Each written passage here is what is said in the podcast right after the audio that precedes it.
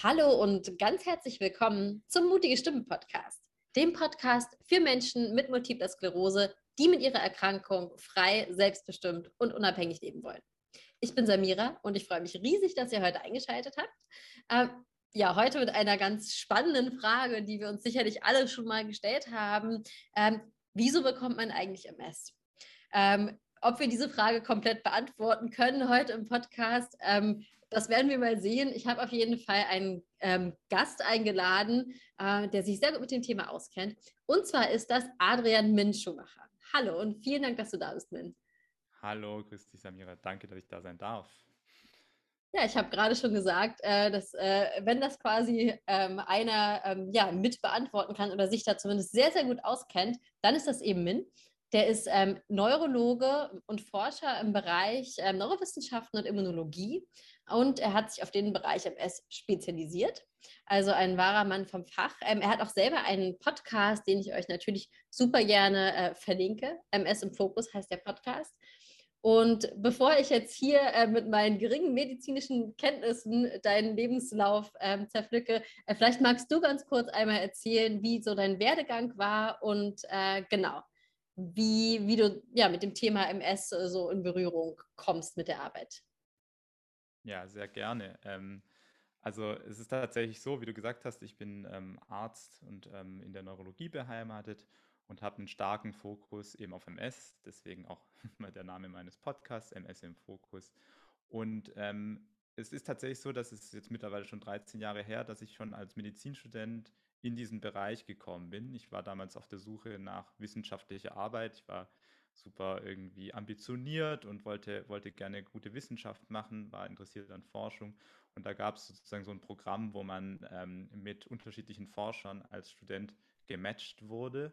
Und ich saß damals in der Vorlesung und mein dann anschließender Chef über viele Jahre und Mentor, Dr. Ähm, oder Professor Martin Kerschensteiner, hat ähm, eine, eine, ein Video gezeigt. Und in diesem Video, das war von einem Mikroskop aufgenommen, attackiert in, in einem Modell von, von äh, Multipler Sklerose eine Fresszelle, ähm, eine Nervenzelle. Und das war das extrem eindrücklich, weil es einfach diese beiden Zellen in Interaktion miteinander waren. Und ich war fasziniert von, von dem Thema, von, von der Technologie dahinter und ähm, einfach diesem, diesem Fakt, dass das eigene Immunsystem plötzlich anfängt, solche wichtigen Zellen wie die Nervenzellen zu attackieren und habe dann angefangen, da zu arbeiten, ziemlich intensiv, tagsüber studiert und oft abends dann noch im Labor gewesen und Experimente gemacht. Und ähm, habe dann tatsächlich erst so nach sechs Jahren reiner Forschung an dem Thema meine ersten ähm, MS-PatientInnen gesehen, war dann irgendwann natürlich fertig mit dem Studium, habe angefangen als Arzt zu arbeiten. Und ähm, ich, das weiß ich auch noch relativ eindrücklich. Diese erste Patientin, die ich da gesehen habe, war eine, eine Stewardess äh, bei der Lufthansa.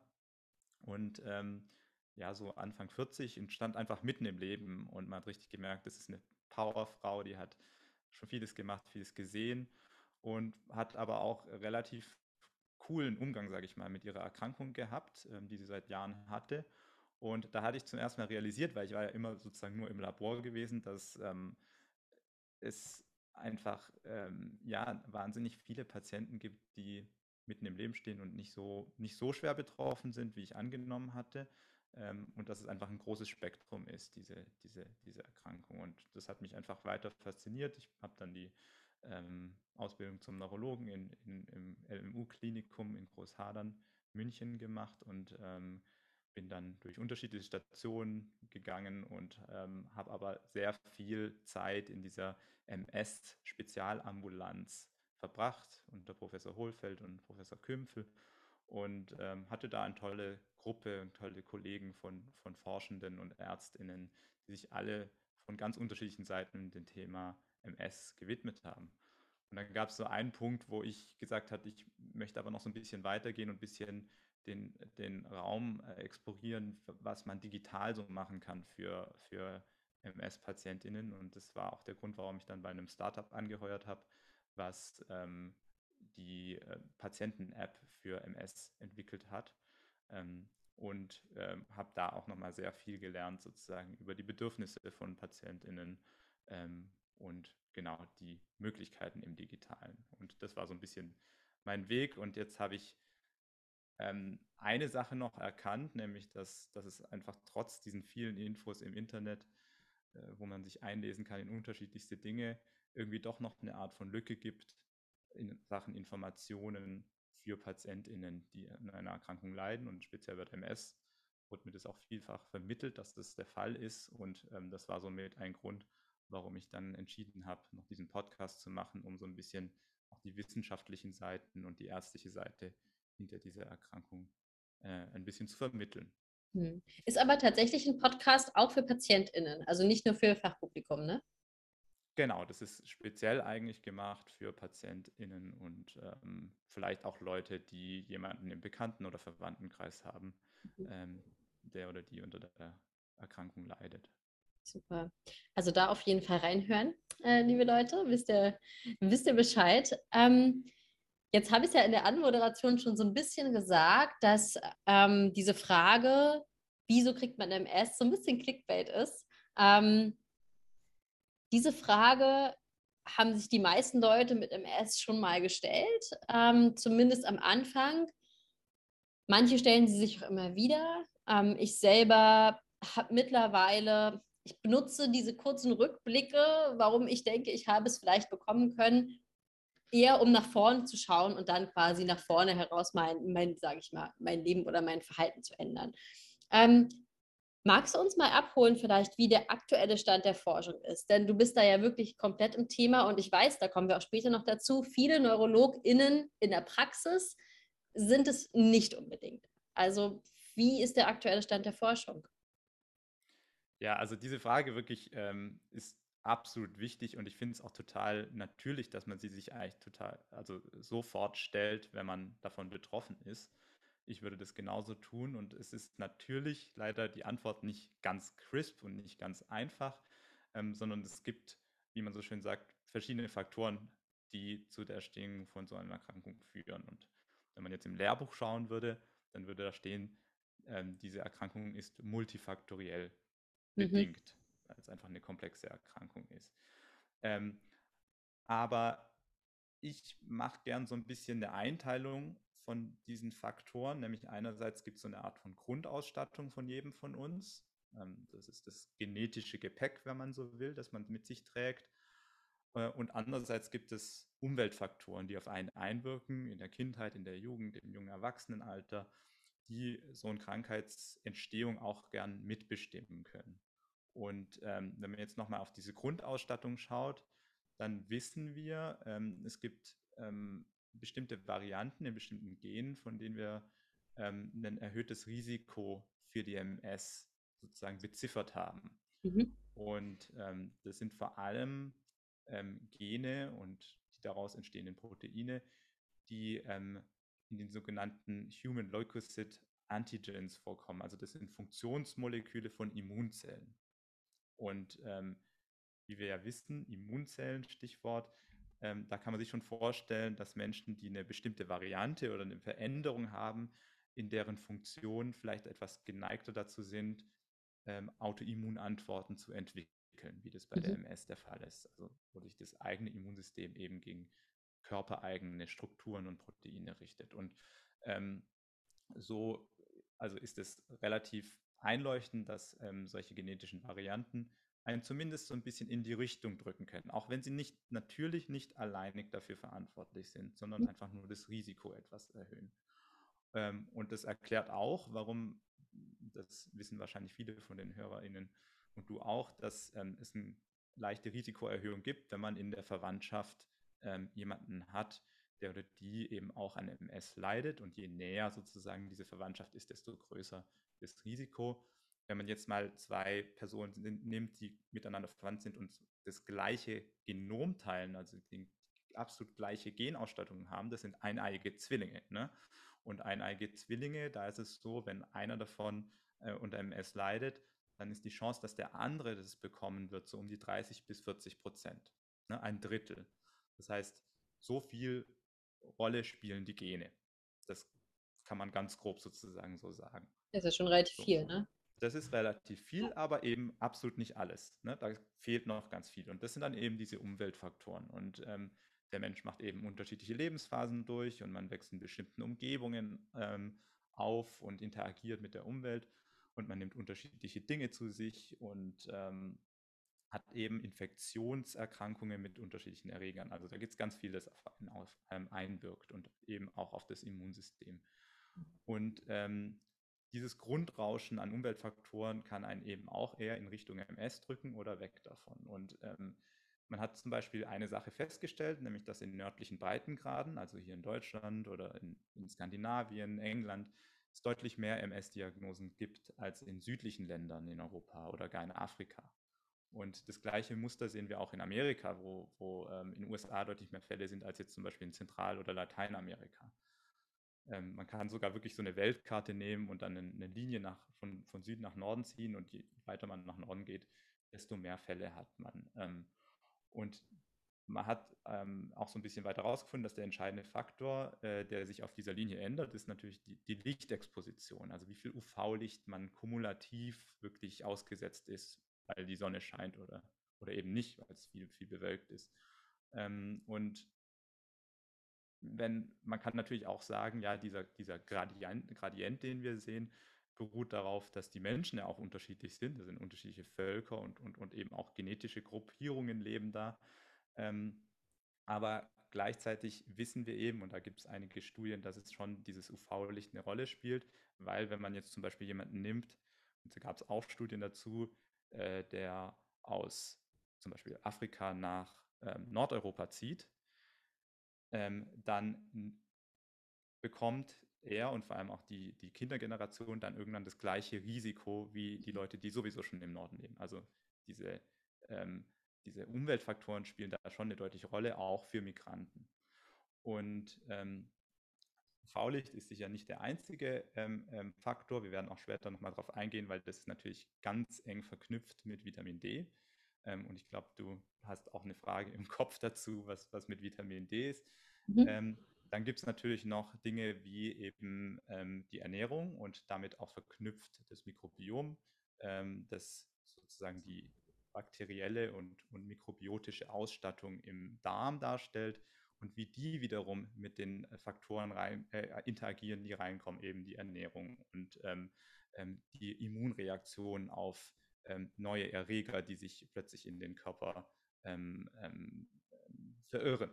Ja, also wir haben ähm, da auch ganz viele Faktoren, die potenziell einen in Richtung MS drücken können. Und man hat in den letzten Jahren vor allem so ein bisschen herausgefunden, dass, dass es eine Infektionserkrankung, einen Erreger gibt, der da eine relativ große Rolle zu spielen scheint ähm, und nicht nur ähm, sozusagen als Risikofaktor angesehen werden kann, sondern so ein starker Risikofaktor ist, dass wir ihn eigentlich schon fast als Trigger bezeichnen, also als, als Faktor, der ähm, in einer bestimmten Phase des Lebens wirklich einen entscheidenden Einfluss auf die Entstehung von einer MS hat. Mhm. Und das ist der Epstein-Barr-Virus. Ähm, der war ja in Anfang des Jahres relativ groß äh, in, ja. den, in den Medien, äh, weil da eine neue Studie rauskam. Mhm. Und ähm, die, diese Studie hat aber im Endeffekt auf der Forschung von vielen Jahren aufgebaut, die das schon immer so ein bisschen vermutet haben. Ähm, ganz kurz, der Epstein-Barr-Virus wird eben EBV genannt. Das ist ein, der Virus oder das Virus, ähm, das auch das pfeifersche Drüsenfieber auslöst, von dem wahrscheinlich viele schon mal gehört haben, oder die Mononukleose. Und gleich vorneweg, EBV macht nicht immer MS. Ne? Also das wäre völliger Quatsch, sowas zu sagen, denn fast alle von uns wurden irgendwann mal eben mit EBV infiziert. Ohne es zu merken dann, oder? Ganz genau, hm, okay. weil bei vielen passiert es im Kinder- oder Jugendalter und dann läuft so eine ähm, Infektion, und wir kennen es ja bei Corona jetzt auch viel, ähm, asymptomatisch ab. Also merken kaum was, oder gar nichts oder haben vielleicht einen, einen, einen leichten Schnupfen oder sowas. Okay. Und tendenziell ist es so, je später man sich damit infiziert, zum Beispiel im Teenageralter, desto mehr merkt man es dann auch. Und mhm. ähm, im Extremfall wird es dann eben so ein pfeifersches Drüsenfieber, wo man wirklich über Wochen flach liegt und äh, wirklich stärkste Symptome hat, eine Schwellung der Milz und solche, und solche Dinge. Und irgendwann mal haben dann so 95 bis 98 Prozent tatsächlich so eine Infektion durchlaufen. Also gerade unter den Erwachsenen ist es einfach sehr verbreitet. Nicht ganz jeder hat es aber. Ne? Es gibt auch noch so ein paar Prozent der Bevölkerung, die nie eine EBV-Infektion hatten. Also 95 Prozent der Erwachsenen haben schon mal diesen Virus gehabt. Ganz genau. Und ähm, okay. jetzt ist es so, dass wir bei den MS-PatientInnen wissen, dass es so gut wie keine gibt, ähm, die EBV negativ sind. Mhm. Das heißt, alle MS-Patienten haben ähm, eine Infektion durchlaufen. Und was jetzt sozusagen neu war an dieser ähm, aktuellen Studie, ist, dass sie so ein bisschen ähm, zurückgewühlt haben. Und zwar hatten sie Proben von unterschiedlichen, ähm, ähm, ähm, das waren im Endeffekt Militärpersonal, die einfach gemustert wurden und regelmäßig untersucht wurden und man dann sozusagen diese Proben und Blutproben aufgehoben hat. Und dann haben sie innerhalb dieser Gruppe von Menschen gesucht, welche davon haben MS bekommen. Und haben da auch nochmal speziell geschaut, wie war das ähm, mit, der, äh, mit deren Blutproben, wie war der, der Status für EBV.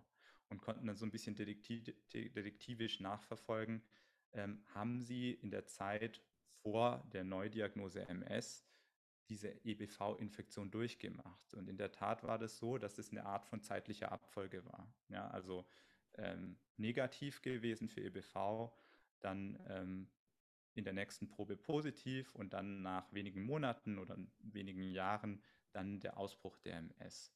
Und mhm. dadurch konnte man so ein bisschen etablieren, dass das ein, ein, Risikofaktor ist, der sehr, sehr stark ist. Und die haben das dann auch ausgerechnet und das ist Faktor 32. Also ähm, wenn man sich in EBV infiziert, dann steigt das Risiko einer MS zu Erkrankung um Faktor 32. Hm. Wenn man das in, Ver in vergleicht mit anderen Risikofaktoren, ich hatte ja vorhin über diese äh, Genvarianten gesprochen, die haben eine Risikoerhöhung um Faktor 2 oder 3, sowas um den Dreh. Ja, also das ist schon ähm, von, vom, vom Wert her ein sehr großer Unterschied, ein Rieseneffekt. Und ähm, dementsprechend ist also EBV mehr in das Zentrum gerückt, wenn es in, Sach äh, in Sachen ähm, ja, Kausalität, also Ursächlichkeit von MS, dass das EBV schon sehr, sehr wichtig ist für die Entstehung der MS. Aber nochmal, nur die Infektion an sich ist jetzt erstmal noch nicht der, der einzige Faktor. Ich frage mich dann nur, wenn 95 Prozent der Erwachsenen das haben, dann, könnt, also dann könnte man ja letztendlich jede Erkrankung nehmen und sagen, alle, also 95 Prozent der Menschen, die was weiß ich, ähm, die Rheuma bekommen, haben ähm, Epstein-Barr-Virus. Oder 95 Prozent der Menschen, die Magenkrebs bekommen, haben Epstein-Barr-Virus, weil 95 Prozent aller Menschen das, das Virus ja, haben, oder? Genau, das ist erstmal ein bisschen verwirrend, aber es kommt natürlich schon noch darauf an, wie die zeitliche Abfolge ist. Und ähm, nochmal von diesen 95 Prozent haben sehr, sehr viele einfach diese Infektionen im Kindesalter durchlaufen und es ist einfach völlig blande abgelaufen. Aber man hat auch bei der MS so ein bisschen rausgefunden oder beim Blick auf MS-Patienten, dass gerade so eine späte Infektion und vor allem begleitet durch eine echte Symptomatik, also so ein echtes pfeifersches Drüsenfieber, ähm, einfach sehr typisch ist bei MS-Patientinnen.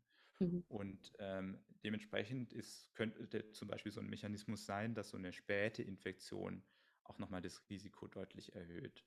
Und dann wiederum deswegen hatte ich vorhin so lange ausgeholt, dieses ganze Portfolio an anderen Faktoren, die einen dafür prädisponieren, also dafür empfänglich machen.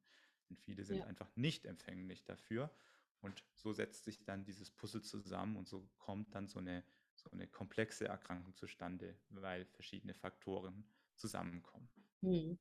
Wenn wir jetzt so ein bisschen, die hatte ich nicht im Leitfaden äh, drin, die Frage, aber sie brennt mir jetzt auf der Zunge. Und zwar, ähm, wenn wir jetzt so in Richtung psychologischer Risiko oder psychischer Risikofaktoren schauen, hat denn zum Beispiel Stress was damit zu tun? Denn fast alle Menschen mit MS, die ich kenne, hatten, sage ich mal, die Erstmanifestation der MS nach einem extrem stressigen Zeitraum oder sogar Einzelereignis. Hm. Ja, das da ist eine sehr spannende Frage. Also es gibt jetzt nicht eine ganz klare Evidenz dazu und wenn man jetzt sozusagen in, in aller Literatur schaut, die sich um eben diese Kausalität von MS ähm, oder dieser Kausalität widmet, würde man jetzt nicht ähm, Stress als einer der zentralen Faktoren sehen. Ich würde es dennoch nicht ausschließen. Stress hat einen durchaus starken Effekt auf das Immunsystem, ähm, was auch logisch ist. Ne? Also das Stress, ähm, ähm, psychischer Stress wird zu physischem Stress auch und ähm, macht sehr viel mit unseren körpereigenen Prozessen, Metabolismus und vor allem eben auch Immunantworten. Und deswegen kann es durchaus sein, mechanistisch kann man sich das durchaus vorstellen, dass Stress da einen, einen Einfluss hat. Mhm. Ähm, manchmal kann es aber auch sein, dass Ursache und Wirkung so ein bisschen durcheinander geraten und dass vielleicht auch eine schon beginnende oder schlummernde MS einen mehr empfänglich für Stress machen und deswegen auch diese Phase mit der Diagnosestellung überlappt, ja, dass man sagt, der Prozess ist schon am Laufen und man fühlt sich anders und man fühlt sich auch davon gestresst oder von anderen Dingen noch zusätzlich schneller gestresst.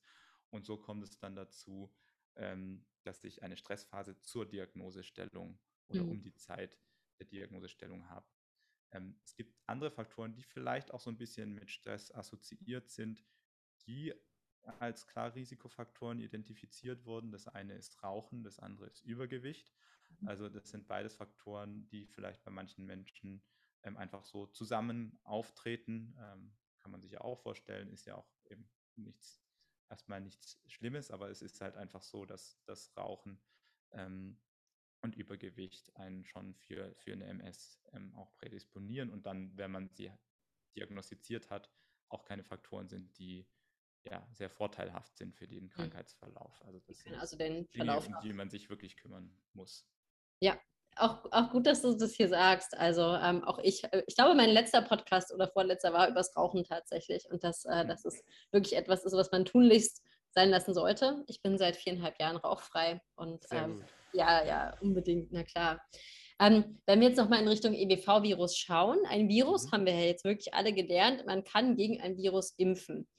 Ähm, ich weiß auch, es war in den Medien groß aufgebauscht, ja, die Impfung gegen MS kommt. Ich glaube, alle Menschen mit MS dachten sich so, ja, äh, das glaube ich erst, wenn ich sehe, so ungefähr. Mhm. Ähm, wie sieht es aus? Kann man gegen MS eine Impfung entwickeln? Ist, wie ist da der Stand? Ja, das ist ein wahnsinnig spannendes Thema und ich bin da in letzter Zeit auch etwas optimistischer geworden. Also man muss auch wirklich dazu sagen, ähm, als ich angefangen hatte, in dem Feld zu arbeiten, hat man nie von einer Impfung gegen MS groß gesprochen, weil es einfach viel zu weit weg war.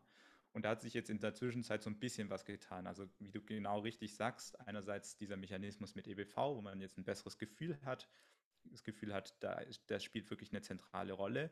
Und da wäre eben die Möglichkeit, eine Impfung gegen EBV zu entwickeln. Die wurde schon entwickelt, die wird sogar in einem frühen klinischen Teststadium gerade schon an Menschen ausprobiert. Aber das ist eine Phase 1-Studie, das heißt, die ist noch weit entfernt von einer ich mal, generellen Anwendung. Mhm. Und da, das ist ja wirklich eine Art von Präventionsimpfung. Ne? Also da impft man, wenn man sich das mal vorstellt, wenn man das machen würde, würde man wirklich die Bevölkerung versuchen durchzuimpfen, um Erkrankungen wie die MS, aber vielleicht auch andere Autoimmunerkrankungen oder andere langfristige Folgeerkrankungen, auch Krebserkrankungen vorzubeugen, ähm, die durch EBV mit verursacht sind. Mhm. Und das ist also wirklich eine öffentliche Gesundheitsmaßnahme, wo viel darüber diskutiert werden wird. Wir haben es ja jetzt bei der Corona-Impfung gesehen, was für eine Riesendiskussion das war, ja. ähm, wo man dann eben entscheiden muss, was macht man und wie kann man generell das Bevölkerungsrisiko für solche Erkrankungen senken und ist es einem das wert? So, mhm. das ist die BV-Impfung. Sehr interessant und das wird vielleicht unsere zumindest Kindeskinder äh, ähm, da wird es absolut vielleicht schon ähm, Standard sein, aber auch schon, sage ich mal, der Generation, die jetzt in 10, 20 Jahren aufwächst, da kann es sein, dass wir das schon etabliert haben. Okay. Aber eben nichts, was jetzt aktuell MS-PatientInnen groß interessieren würde. Ähm, aber dann gibt es auch Entwicklungen, die versuchen, ähm, in die Immunmechanismen ähm, der MS mit einzugreifen, äh, indem sie das jetzt ganz grob ausgedrückt, das Immunsystem in gewisser Weise ablenken, das zu tun, was es aktuell bei der MS tut ähm, und andere, sage ich mal, äh, Pfade zu beschreiten.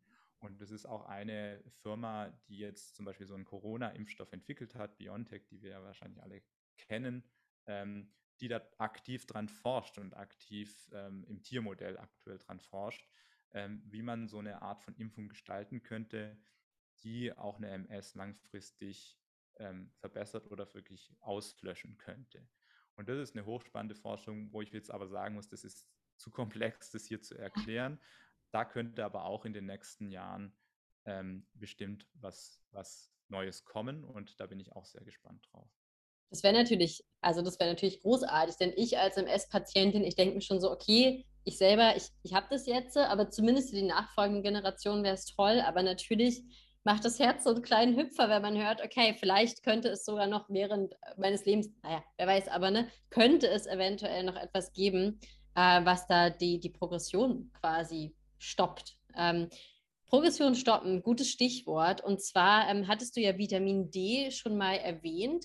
Ähm, bevor wir so in Richtung hochdosiertes Vitamin D schauen, was ich ja mache als Therapie, ähm, wollte ich dich einmal fragen, wie Vitamin D, also du hast schon gesagt, es scheint äh, in Zusammenhang zu stehen mit der Entwicklung einer MS, aber wieso? Was macht das Vitamin D? Ja, also eben, das ist ein auch wahnsinnig viel diskutiertes Thema und das auch zu Recht. Also ähm, ich hatte ja vorhin das schon mit diesen, mit diesen Nord-Süd-Gradienten erwähnt und ähm, es gibt einfach, man sagt, überhalb dem 40. Breitengrad, der läuft so irgendwie durch, durch Mailand und, und äh, Madrid, ähm, ist äh, Rom, genauer gesagt, Rom und Madrid, ist, ähm, ist es so, dass wir eigentlich zu wenig äh, UV-Exposition haben und das UV-Licht ist wichtig, weil wir 90 Prozent unseres Vitamin Ds wirklich selber produzieren mit Hilfe des Sonnenlichts. Und ähm, ähm, deswegen viele Menschen in, in, der nördlichen Hemisphäre einen Mangel haben. Und ähm, Vitamin D ist einerseits für Knochengesundheit da, Knochenaufbau, ähm, Kalziumstoffwechsel, aber es steuert auch oder ist beteiligt bei ganz vielen Immunmechanismen, bei ganz vielen Immunzellen ähm, ist es so, dass wir wissen, dass sie experimentell auf Vitamin D reagieren und unterschiedliche Dinge machen. Und ähm, es gibt eben Hinweise, auch aus solchen Kohortenstudien, wo man, wo man Menschen über längere Zeit beobachtet hat und auch deren Blutproben genommen hat, dass niedrige Vitamin D-Spiegel vor allem in der Kinder- und Jugendzeit ähm, dazu beitragen, dass, dass Autoimmunerkrankungen wie die MS entstehen können. Und gerade bei der MS war das relativ gut ähm, zu zeigen, sodass wir also davon ausgehen, dass es eine Art empfindliche Phase gibt, eine vulnerable Phase, wo das Immunsystem vielleicht irgendwelche Reifungsprozesse durchmacht, die, wenn zu wenig Vitamin D da ist, ähm, so abläuft, dass eine Autoimmunerkrankung entstehen könnte. Und ähm, dementsprechend sind diese Hinweise da relativ klar und äh, ich würde eben zum Beispiel als praktischen Tipp empfehlen, alle, die jetzt irgendwie MS in der Verwandtschaft haben und eben Kinder und äh, Jugendliche haben, dass die schon dafür sorgen sollen, dass diese Kinder und Jugendlichen jetzt nicht unbedingt mit zu niedrigen Vitamin D-Spiegeln rumlaufen und eventuell eben Vitamin D supplementieren, mhm. was ja erstmal auch nicht äh, groß gefährlich ist. Also das ist immer so mein praktischer Tipp, weil da finde ich, haben wir relativ klare Hinweise. Mhm. Ähm, und jetzt ist aber immer noch die andere Frage, und die ist deutlich schwieriger erstaunlicherweise. Was ist, wenn man jetzt eine MS hat? Ähm, wie spielt da Vitamin D rein? Und soll man das jetzt irgendwie supplementieren? Soll man das in, in welchen Dosen soll man das supplementieren? Und mhm. tatsächlich muss man da leider sagen, also da kann ich kann ich jetzt nicht mit ähm, einer ganz klaren Antwort aufwarten, weil wir einfach die Studienlage noch nicht haben. Es wurden nämlich relativ viele Studien gemacht, aber die waren immer sehr klein. Und dann hat man nie klar zeigen können, dass eine Vitamin D-Supplementation einen super Effekt hatte auf die Krankheitsaktivität. Also diese äh, Studien haben immer zum Beispiel geschaut, wie viel Schübe haben die Leute, wenn sie Vitamin D einnehmen oder die andere Gruppe, die nur ein Placebo einnimmt. Und die haben halt zwischen den Gruppen nie einen guten Unterschied gesehen. Das heißt, äh, und an solchen Studien orientieren sich ja so allgemeine Empfehlungen immer, ähm, ob man dann sagen kann, ja, unbedingt supplementieren oder nicht. Ähm, trotzdem gibt es natürlich noch viele andere kleinere Studien, wo man dann gesehen hat, ja, es gibt doch einen feinen Unterschied oder es könnte einen Effekt geben, sodass viele ähm, Ärztinnen und Ärzte, die in dem Bereich arbeiten, schon grundsätzlich ähm, PatientInnen empfehlen, Vitamin D zu supplementieren. Und ganz klar ist auch, mit zu niedrigen Leveln soll man auf gar keinen Fall rumlaufen, aber das soll auch die generelle Bevölkerung mhm. nicht. Ne? Also es lohnt sich immer zu schauen, wie ist der Vitamin D-Spiegel oder zumindest mal einmal zu schauen, gerade bei einer Neudiagnose, wie ist der Vitamin D-Spiegel. Wenn der zu niedrig ist, auf jeden Fall Vitamin D einnehmen. Und das kann man in einer Konzentration von äh, 1000 bis 2000 äh, internationalen Einheiten pro Tag ähm, gut tun. Und das ist dann auch erstmal sozusagen gegessen, das Thema. Mhm. Ähm, also so viel erstmal sozusagen als vorsichtige Empfehlung, ähm, was auch, sag ich mal, so in den Leitlinien grob so abgebildet ist und was die meisten NeurologInnen wahrscheinlich so ja. handhaben werden. Das auch, genau. Und dann ist es ja aber so, also die, die meinen Podcast schon länger hören oder auch meinem ähm, Instagram ähm, und Blog folgen, die wissen, ähm, ich mache das Kummer-Protokoll, was ja eine, eine Therapie, also in Anführungszeichen Therapie, es ist eine Behandlung, ähm, eine nicht zugelassene Therapie ähm, für Autoimmunerkrankungen. Ich mache es für die MS und die arbeitet eben mit ultrahochdosen Vitamin D. Ich äh, sage immer nie, wie viel ich nehme, damit hier niemand zu Selbstversuchen angeregt wird, aber es ist deutlich mehr als 1000 oder 2000 am Tag. Ähm, ist, äh, daran schließt sich ein ganz großer ähm, ja, Katalog an Verhaltenshinweisen. Ähm, ich war letzte Woche beim Nephrologen, der ist fast aus den Latschen gekippt, als er gehört hat, was ich für Dosen nehme und wie gesund meine Nieren sind. Also ähm, in die Richtung funktioniert. Ähm, und man muss wirklich auf extrem viel achten, wenn man so hohe Dosen Vitamin D nimmt. Also auch hier, Leute, äh, bitte keine Selbstversuche. Ähm, auch das, was ihr auf Amazon oder in der Apotheke kriegt, äh, ist potent und im schlimmsten Fall macht ihr euch die Nieren kaputt und ähm, kaputte Nieren äh, oder Dialyse möchte man nun auch wirklich nicht haben. Das als kleiner Disclaimer. Ähm, Im Coimbra-Protokoll hat der Forscher ähm, Cicero Coimbra, nachdem das Protokoll benannt ist, also festgestellt, dass wohl Menschen mit, ähm, mit einer Autoimmunerkrankung eine Vitamin D-Verwertungsstörung haben. Und dass man quasi da so viel Vitamin D nimmt, dass es dann verwertet wird. Das ist seine, ähm, seine, seine Theorie und darauf basiert dieses Protokoll. Wenn du das so hörst, wie, wie klingt das für dich? Ja, super, dass du das Thema ansprichst. Ich finde es wahnsinnig spannend, muss ich sagen. Und danke auch für deinen Disclaimer, weil damit nimmst du mir schon mal viel weg. Ähm, das Wichtigste ist, dass man das einfach, ähm, wenn man es macht, auf jeden Fall äh, kontrolliert macht. Also einfach Sachen wie die Niere regelmäßig checkt. Und mhm. solange mhm. das der Fall ist, ähm, auf jeden Fall. Also zur Theorie. Ähm, ich glaube, es ist nicht äh, etwas, wo man sagt, das ist jetzt komplett absurd. So. Also es ist grundsätzlich mechanistisch denkbar, ähm, dass es solche Phänomene gibt. Und ähm, es gibt natürlich experimentell auch immer Hinweise, dass solche, solche Mechanismen ähm, zustande kommen können. Ich habe es ja vorhin schon erwähnt, viele Immunzellen oder beinahe alle der unterschiedlichen Immunzelltypen ähm, sprechen auf Vitamin D auf ihre eigene Art und Weise an. Und wir wissen auch, dass das Immunsystem bei ähm, eben der MS natürlich auf eine ganz Art, andere Art und Weise, vor allem im Hirn auf eine ganz andere Art und Weise funktioniert, als normalerweise tun sollte. Ähm, und ähm, dementsprechend ist so eine Verwertungsstörung oder auch so eine, eine Unterversorgung Vitamin D jetzt mechanistisch nicht komplett absurd, sondern absolut denkbar.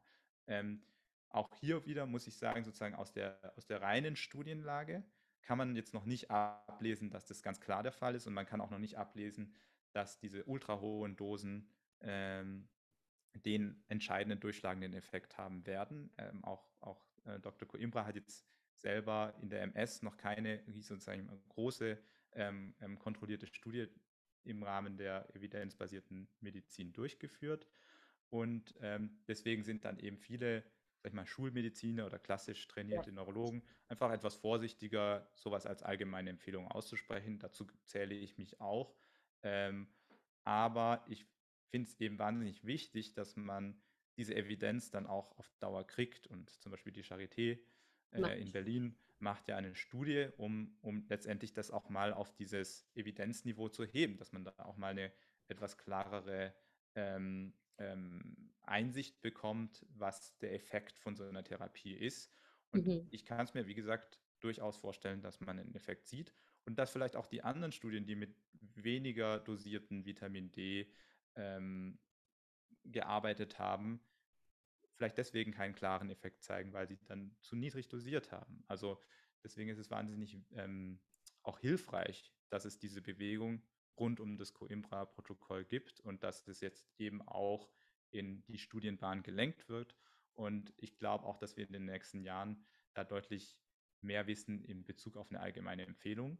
Und wenn man darauf nicht warten will, was ich maximal verstehen kann, also ich könnte mir auch sehr gut vorstellen, dass ich selber als Patient so agieren würde wie du jetzt und sage, ich mache das unter kontrollierten Bedingungen, ähm, probiere ich das jetzt doch mal aus. Und dann, wie gesagt, ist das Zentrale, dass man Nebenwirkungen monitoriert. Vitamin D ist eben in niedrigen Dosen, ähm, macht es nichts, aber eben in höheren Dosen ist es ja schon so, dass es einen Calciumstoffwechsel äh, durchaus beeinflusst. Es mobilisiert im Endeffekt Calcium, vor allem aus den Knochen, und dann kommt es zu einem Überverfügbarkeit zu, von Calcium, eine Hyperkalzämie, und die kann wiederum Organe schädigen, wie du richtig gesagt hast, vor allem die Niere, kann aber auch den Magen-Darm-Trakt ähm, äh, in gewisser Weise beeinflussen, dass man appetitlos oder Übelkeit ähm, spürt und ähm, Erbrechen, Verstopfung, solche Symptome, dazu kann es kommen oder auch Herzrhythmusstörungen im Extremfall.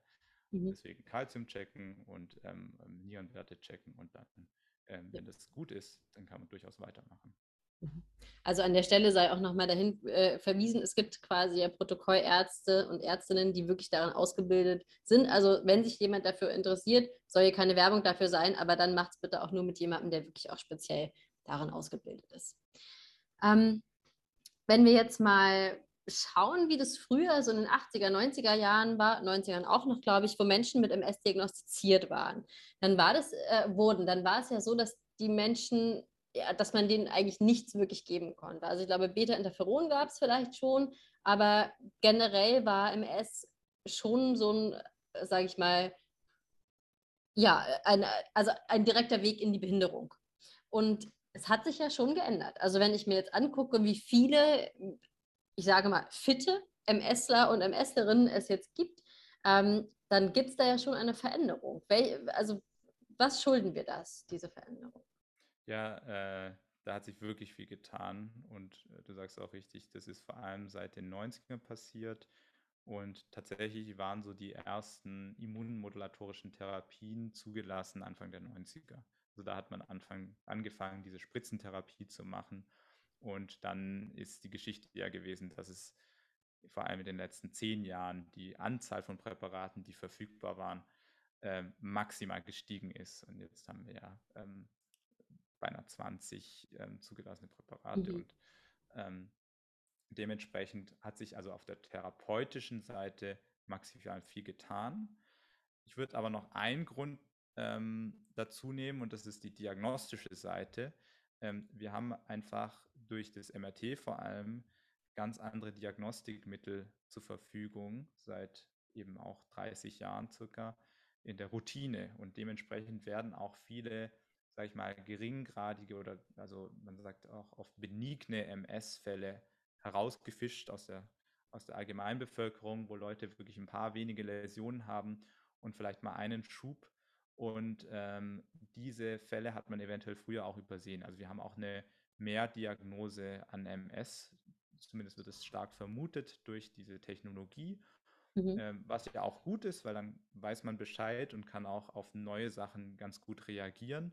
Aber dementsprechend ähm, fällt jetzt nicht mal jemand mit MS auf, nur weil, äh, weil, weil äh, er oder sie wahnsinnig schwer betroffen ist plötzlich von massiven Schüben oder einer massiven Progression. Also viele neue, sag ich mal, ge ähm, geringgradig betroffene Fälle gibt es. Und jetzt nochmal zu den Therapien zurück.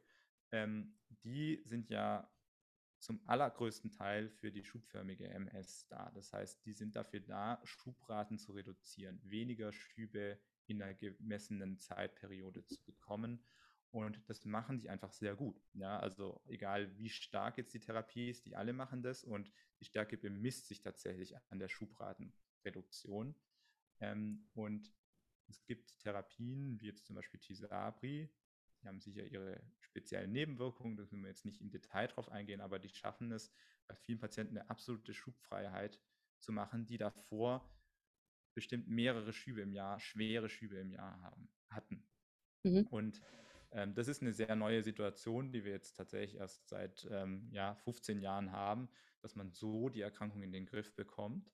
Und jetzt ist sozusagen doch die nächste Herausforderung, nicht nur die Schubrate zu reduzieren, sondern auch potenzielle langfristige Progression einer Behinderung, die vor allem natürlich bei den primär progredienten PatientInnen auftritt, aber auch eben bei ähm, Menschen, die erst eine schubförmige haben und dann in eine sekundäre Progression gehen. Also da gibt es wirklich noch viel zu tun, ähm, aber da bin ich auch optimistisch, dass wir da irgendwann mal ähm, besser vorankommen werden und ja. äh, dann im Endeffekt dafür sorgen können, dass es fast keine langfristige Behinderung mehr gibt. Das wäre so wünschenswert und vor allem auch für die ähm, Menschen mit progredienten Verläufen. Ähm, für, für uns junge Fitten, sage ich mal, gibt es ja auch viele Therapien ähm, für die Menschen, die dann äh, schon in der progredienten Verlaufsform sind oder direkt eine progrediente Verlaufsform haben, gibt es einfach weniger ähm, zur Auswahl. Ich würde gerne noch so am Ende, also erstmal vielen Dank. Ich finde, also ich habe mega viel mitgenommen und ich finde es äh, super spannend. Ähm, ich würde gerne noch mal so zum Ende dich fragen, ob es vielleicht äh, gewisse Verhaltensweisen gibt, die du empfehlen kannst. Ich hoffe, man hört es nicht. Hier wird oben irgendwie genagelt, aber na gut. Ähm, ob es gewisse Verhaltensweisen gibt, die du den Leuten näherlegen kannst als Arzt, als Neurologe, ähm, um eben eine Progression möglichst äh, hinauszuzögern, was jetzt Verhaltensweisen im Alltag angeht. Ja, ähm, da gibt es natürlich welche und ähm, um, um ein bisschen zu spoilern, viele davon wird man wahrscheinlich sogar schon gehört haben. Dass ich, ich kann jetzt leider keine magischen Formeln ähm, rauszaubern, aber ich muss die unbedingt nochmal betonen, weil die dann doch in ihrer Wirkung gern mal unterschätzt werden oder man sie als vielleicht Patientin und Patient so ein bisschen abtut, sagt, ja, das sagen alle, aber es bringt doch nichts. Ich bin absolut der Ansicht, dass es viel bringt, weil wir das auch aus Studien wissen. Ähm, also über die Immuntherapie haben wir gesprochen. Ich glaube, wenn man eine Immuntherapie aktiv empfohlen bekommt von seinen Therapeutinnen und Therapeuten, dann sollte man die auch tun. Das hat einfach den Hintergrund, dass man versucht, dadurch langfristige Einschränkungen auch vorzubeugen, nicht nur die Schubrate zu reduzieren. Und ähm, wenn man, sag ich mal, eine moderate Schubrate hatte, dann soll man die auf jeden Fall mit solchen Immuntherapien einfrieren, damit man auch eben einer potenziellen Progression vorbeugen kann. Also ähm, da wäre ich, sag ich mal, das ist einfach ein wichtiges Thema und wenn man da kritisch ist, dann muss man es zumindest nochmal gut durchüberlegen und gut durchbesprechen, ob man jetzt wirklich seine ähm, eigentlich verschriebene oder, oder empfohlene Immuntherapie nicht nimmt. Ähm, also gute Medikamentenadherenz ist auf jeden Fall ein Thema und ähm, eben wenn es Probleme gibt, einfach darüber reden und nicht einfach selber nichts tun und, und zu hoffen. Ähm, aber viel wichtiger auch, ähm, finde ich, ist, ist zu betonen, dass, dass wir einen wahnsinnigen Effekt haben durch Bewegung. Ähm, Sport oder physische Aktivität ist einfach ein super, eine super Sache, die man machen kann als MS-Patientin. Ähm, das hat ganz verschiedene Gründe. Einer davon ist zum Beispiel, dass man damit speziellen Symptomen der MS ganz gut begegnen kann. Wir haben einen ganz starken Effekt auf die Fatigue. Also viele Menschen, die an Fatigue leiden, ähm, haben ja auch jetzt berichtet, dass sie durch physische Aktivität, durch regelmäßige kleine sportliche Aktivität das so viel verbessert haben, sich so viel besser fühlen. Und ähm, ähnliche Effekte sehen wir auch auf anderen Ebenen, zum Beispiel chronischen Schmerzen, die auch manche MS-PatientInnen haben, auch auf psychischen äh, Problemen wie, wie Angststörungen oder auch depressiven Gedanken. All das kann beeinflusst werden durch äh, regelmäßige Aktivität. Und ich meine jetzt damit nicht, dass man jeden Tag so einen Halbmarathon rennen muss, sondern man muss sich einfach eine Sache suchen, wo man die Zeit dafür hat und die Möglichkeit, diese vielleicht ein, zwei Mal die Woche zu machen für eine halbe oder eine Stunde und, ähm, und so einfach seinen Puls für eine gewisse Zeit ähm, hochzubekommen. Und das hat dann auch wiederum einen schönen langfristigen Effekt, nämlich dass man sich einfach trainiert. Also äh, Neuronen im Rückenmark und im, im Hirn sind ja schon in gewisser Weise plastisch und sie schaffen es auch, je nach Aktivität, dass sie neue Verbindungen knüpfen und ähm, auch Verbindungen knüpfen, die wie so eine Art ja, Sicherungssystem sind, wenn vielleicht doch mal irgendein Schub kommen sollte oder eine Progression und eine äh, Standardverbindung ausfällt, dann ist da Plastizität da, äh, dass man die Funktion vielleicht trotzdem ausführen kann. Ne? Also sich trotzdem ähm, weiter gut joggen könnte, weil es einfach von einem, von einem hohen, von einem hohen Level kommt, von einer hohen Ebene, durch vieles Training zuvor. Also ähm, sich da so eine eigene Resilienz aufzubauen, das ist auch ein ganz wichtiger Grund, warum man ähm, regelmäßig sich aktivieren soll und, und, und sportlich aktiv sein soll. Und ähm, das Zweite ist natürlich ähm, die Ernährung. Ähm, da gibt es auch sehr viel rauszuholen und da sind wir auch gerade erst dabei, mehr zu verstehen, was für spannende Sachen man da machen kann, die eventuell einen doch recht guten Effekt haben könnten auf mhm. die Erkrankung. Und da ist es so, ähm, dass man einfach erstmal, und das ist schon für viele ein wichtiger Schritt, darauf achten soll, diese Ernährung zu, gut zu balancieren und ähm, nicht einseitig zu essen oder nicht ähm, so klassische ähm, schlechte Sachen zu essen wie gesättigte Fettsäuren aus Frittierfett und ähm, sondern klassisch mediterran ähm, mit, mit Olivenöl zum Beispiel zu kochen und ähm, einfach viel unprozessierte Nahrung zu sich zu nehmen. Und wenn man da so ein bisschen weitergehen will, das ist jetzt nicht evidenzbasiert, also da wissen wir jetzt noch nicht, dass das äh, wahnsinnige Effekte hat, aber da kann man schon durchaus mal mit rumprobieren, äh, dass man auch so ein bisschen reduziert, rotes Fleisch vielleicht sogar sein lässt, sich vegetarisch ernährt oder sehr gut balanciert vegan vielleicht. Ähm, da ist, glaube ich, noch sehr viel zu explorieren, aber ich kann mir auch gut vorstellen, dass manche das einfach gerne einfach mal experimentell versuchen wollen an sich und da hätte ich auch ärztlicher Seite überhaupt gar nichts dagegen, solange man die Balance gut schafft. Mhm. Ähm, Ähnliches gilt auch für das Intervallfasten, was jetzt ähm, häufiger, sag ich mal, auftaucht als, als ja. äh, gute Ernährungsform auch für neuronale Gesundheit. Viele Menschen, die über, sag ich mal, ähm, gesundes Altern sprechen, erwähnen auch diese Art von Ernährungsform, wo man einfach lange Perioden täglich hat, wo man nichts isst, zum Beispiel über die Nacht 14 oder 16 Stunden lang nichts isst, spätes Frühstück hat und früh Abend isst. Das sind ja alles Sachen, die man eigentlich ganz gut durchführen kann ähm, oder wo man sich auch langsam hintasten kann und die äh, potenziell auch wirklich einen Effekt haben auf die neuronale Gesundheit. Aber nochmal muss ich dazu sagen, ganz großes Disclaimer, es ist jetzt nicht so, dass wir ganz dicke wissenschaftliche Evidenz haben, dass das für die MS die perfekte Ernährungsform ist. Aber ich sage mhm. nur, experimentieren kann man und ist auch, sag ich mal, aus ärztlicher Sicht jetzt nicht gefährlich. Mhm, super. Danke dir. Und das Rauchen hatten wir natürlich auch schon erwähnt an anderer Stelle. Ne? Das, ist, ja, das ist eh klar, ist ähm, aber trotzdem, man kann es nur noch mal erwähnen, ähm, das Rauchen ist ähm, absolut ein Faktor, der es schlechter macht und ähm, den man tunlichst vermeiden sollte. Mhm. Super, ganz vielen Dank. Ähm, ja, ich finde es so spannend, sich mal mit einem, mit einem Neurologen zu unterhalten, der eben auch wirklich auf dem, sage ich mal, neuesten Stand ist äh, der Forschung. Ähm, manchmal schleicht sich ja so eine leichte Müdigkeit bei den eigen, eigenen behandelnden ÄrztInnen ein. Ähm, also ohne das werten zu möchten, das ist natürlich auch ein extrem fordernder Job, aber umso besser, dass wir jetzt hier die Möglichkeit hatten, ähm, ja, einmal von deiner Expertise zu profitieren. Ganz, ganz vielen Dank für deine Zeit. Ich werde, äh, wie gesagt, natürlich deinen Podcast verlinken und ähm, ja, hoffe, es haben sehr, sehr viele von den ZuhörerInnen hier auch ganz, ganz viel mitnehmen können für sich selber. Ja, mich hat es auch sehr gefreut und mir hat es sehr viel Spaß gemacht. Ich glaube, es gibt wahnsinnig viel zu erzählen bei dem Thema und wahnsinnig viel auch zu diskutieren. Ähm, denn wie gesagt, das ist alles ein fluides Feld und ähm, da gibt es auch noch viel zu entdecken und ich glaube, es macht auf jeden Fall sehr viel Spaß, mit dir darüber zu reden. Dankeschön. Dann äh, ja, wünsche ich dir ein schönes Wochenende. Mach's gut. Ebenso. Ciao.